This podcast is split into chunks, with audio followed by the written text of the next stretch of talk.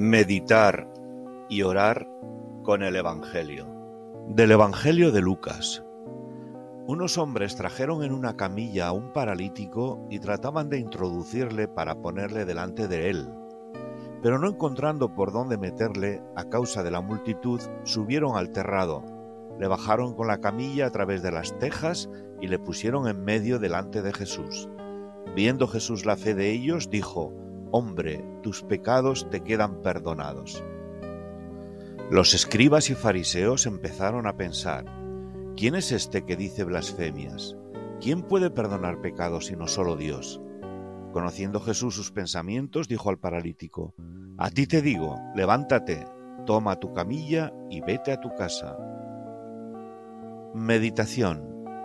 Dios ejerce su poder poniéndose al servicio del hombre liberándolo del pecado y de la muerte.